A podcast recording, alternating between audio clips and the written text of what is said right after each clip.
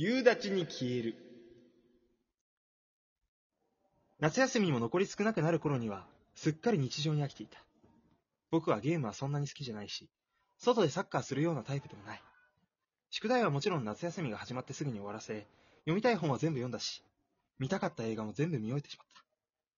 数少ない友達からも、お前つまんないな、なんて、冗談なのか本気なのかわからない言葉を投げかけられる。つまらない。確かに僕自身でもそう思う。中学2年の夏休みなんて一番遊べる時期なのに。遊べていないのは僕がつまらない人間だからなのかもしれない。夏休み最後の日、今日は比較的涼しくて、でも分厚い雲がどんより空を覆っている。雨が降る前に愛犬の散歩に出かけることにした。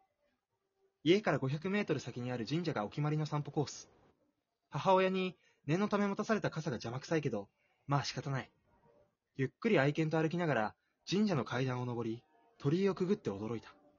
境内のそばで女の子が倒れていた。慌てて近づくと少し赤い顔をして女の子はぐったりしていた。え、どうしよう。だ、大丈夫ですか？おーい。同じくらいの年だろうか。真っ黒な長い髪を一つに束ね、白い T シャツに柔らかい黄色のスカートを履いた彼女は、何度か声をかけると、うっすらと目を開いた。よかった。大丈夫？動ける？彼女はこくりとうなずき、ゆっくりと立ち上がった。すると雨が一粒、また一粒と降ってきて、それは途端に土砂降りに変わった。屋根の下、行こう。彼女は何も言わず、こくりとうなずく。屋根の下に移動し、立ったまま無言の時間が続く。彼女は本当に一言も喋らない。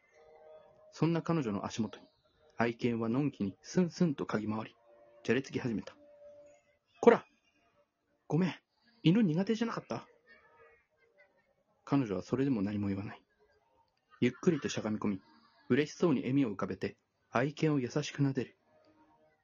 言葉はないけど、なんとなく使う、言葉はないけど、なんとなく伝わってくるものがある気がした。クラスの化粧した女子が束になっても叶わないくらい綺麗な顔立ちをしている。黒い髪と対比して白い肌がより一層透けそうなほどに白くて僕は内心緊張していた。いくつなの？どこの中学なの？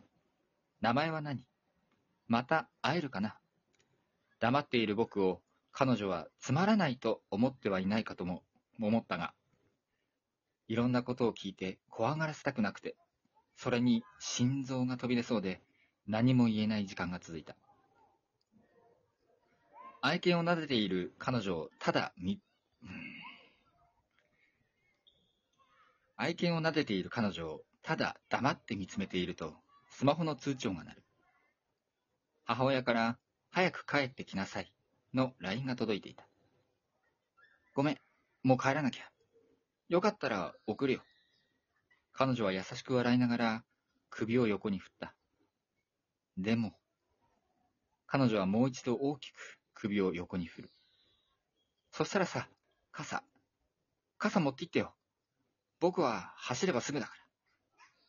そう言って、彼女の白い手にぎゅっと傘を握らせ、僕は愛犬を連れ、雨に打たれながらひたすら走った。次の日は随分と晴れた。